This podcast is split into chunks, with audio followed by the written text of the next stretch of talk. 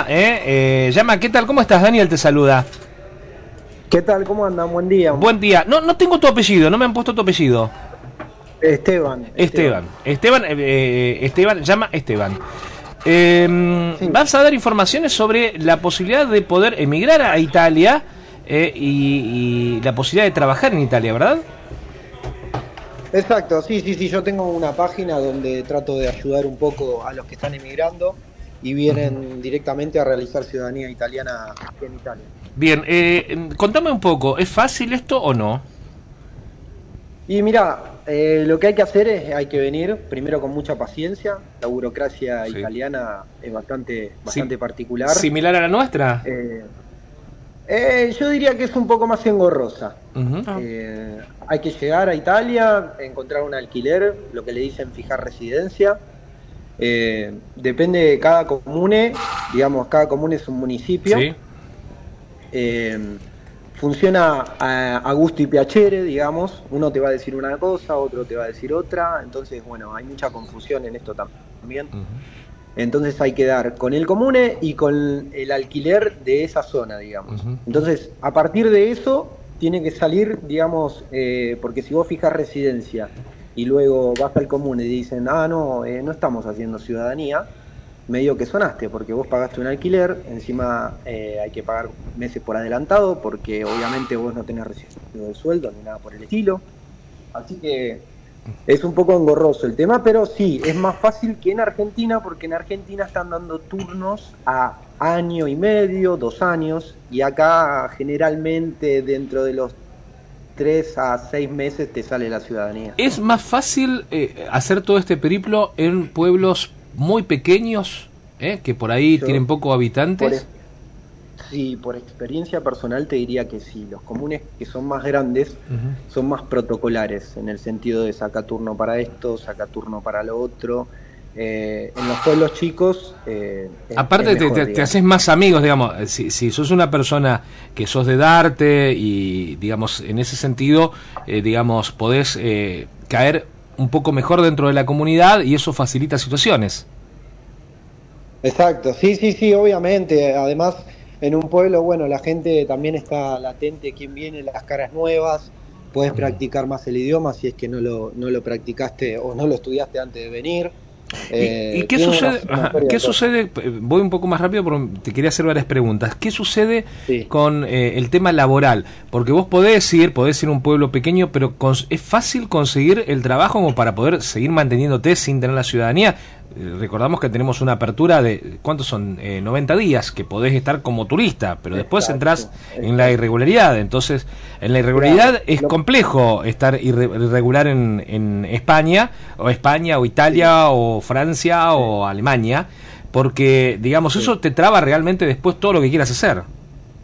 Claro, lo que tiene el comune, generalmente cuando es un comune que funciona bien y sabe que va a tardar más de 90 días en hacerte el trámite, eh, apenas llegas y fijas residencia, te hacen realizar el permiso de soggiorno en Atesa de Chitainanza, en espera de ciudadanía. Entonces vos con ese permiso de soggiorno podés estar más tranquilo, digamos ya, porque ya estás, no te digo legal, pero tenés un permiso de permanencia que te va a dejar que eh, estés eh, más de 90 días. Esteban, ¿cómo estás? Y el tema, ¿qué tal? ¿Cómo va? Eh, te, pregunto porque, bueno, aquí hay referencia de, que tenés redes sociales donde compartís eh, las experiencias que, que, uno tiene y para que el que tiene esa especulación, voy o no voy, esa duda, se envalentone y pueda ir. ¿Es así? Sí, sí, sí, realmente sí. La verdad que todas las experiencias que he leído y me han contado, ninguna es igual a otra.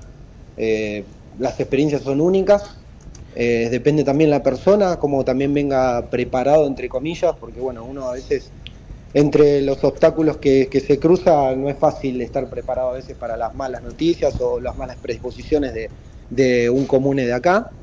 Eh, pero sí, obviamente, a, raíz de, de leer esas experiencias y las experiencias que yo tuve personalmente, porque también vine acá a Italia, dice ciudadanía, sí. Eh, trato de dar la mejor, el mejor consejo, la mejor opinión, escribo sobre eso, genero video, genero contenido y bueno, y eso tiene mucha llegada y la verdad que la gente me lo agradece.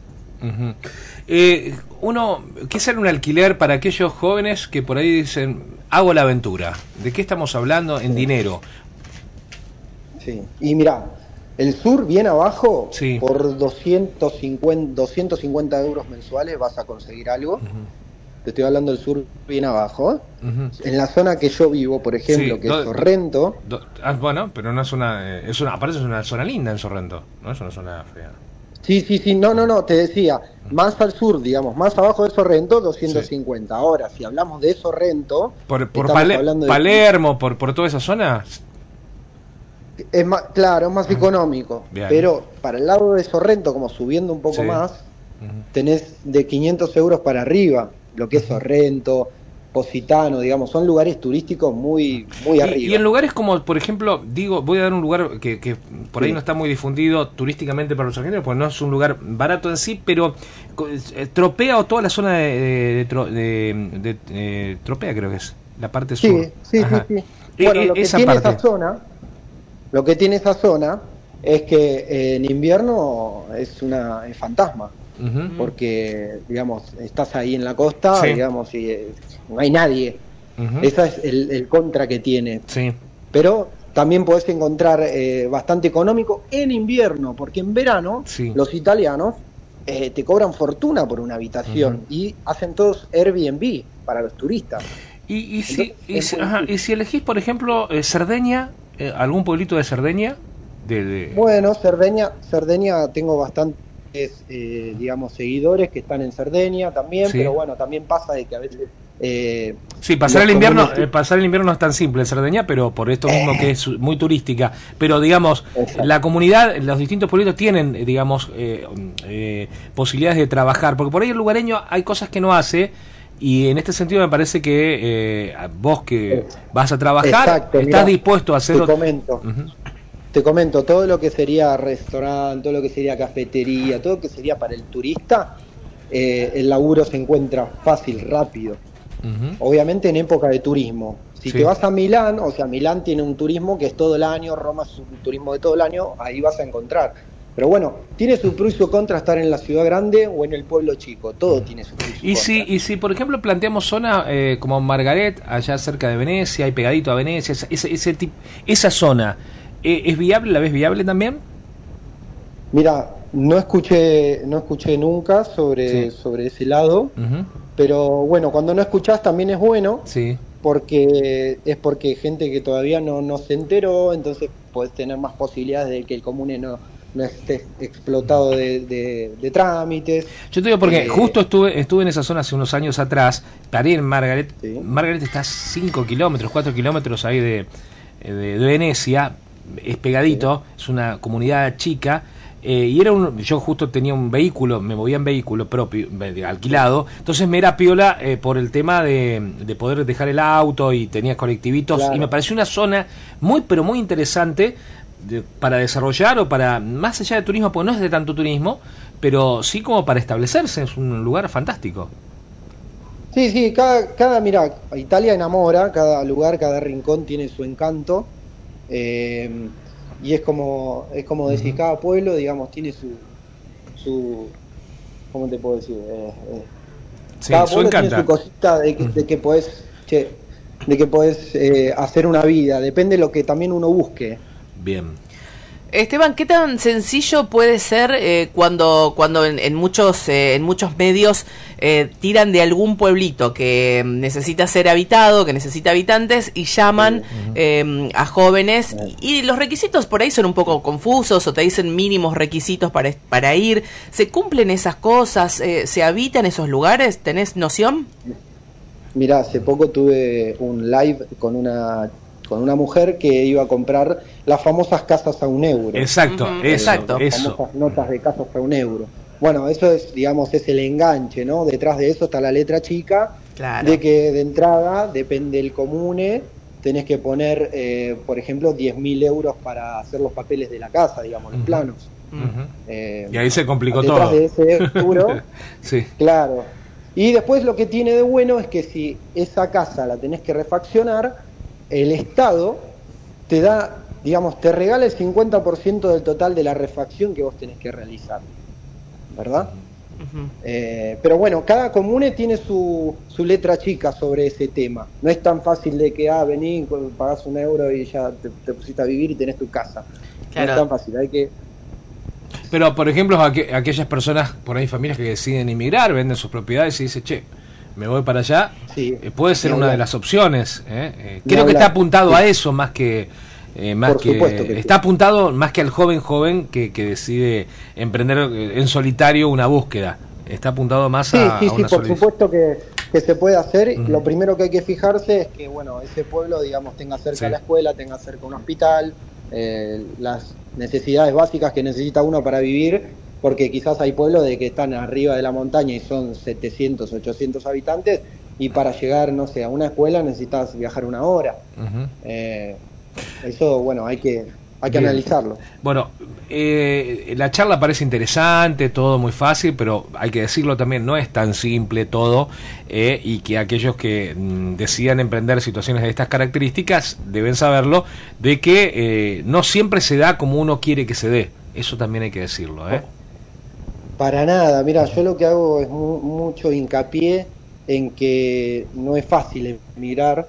yo digo que tiene su lado A y su lado B. Su lado A es subir la fotito en redes, que estamos en un lugar hermoso y demás. El lado B difícilmente uno lo muestra, pero es complicado. No es, yo digo que no es para cualquiera emigrar. Claro, pero, eh, hablamos de los que se van, pero también no se habla mucho de los que vuelven, porque eso también hay que decirlo.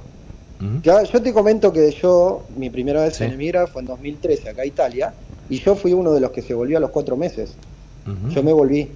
Yo me volví a los cuatro meses, tenía 25 años, no estaba preparado mentalmente, la verdad, hay que prepararse muy bien mentalmente, uno piensa que viene y que es todo color de rosas y te aseguro que no es así. Eh, tuve la, posibilidad de estar en otros países, de esos que dicen mm. eh, primer mundo, obviamente, que todo funciona, pero yo te digo por experiencia propia que para mí no hay país perfecto, porque si no es el clima, porque si no es el clima que está bueno, que es templado, que es verano, que hace frío, si no es el clima son las personas que son frías, que no son cálidas. Entonces cada lugar para mí tiene su, su contra y, su pro, ¿no? Es, la persona en realidad la que, la que tiene que ver cómo encontrarle la vuelta para también eh, adaptarse.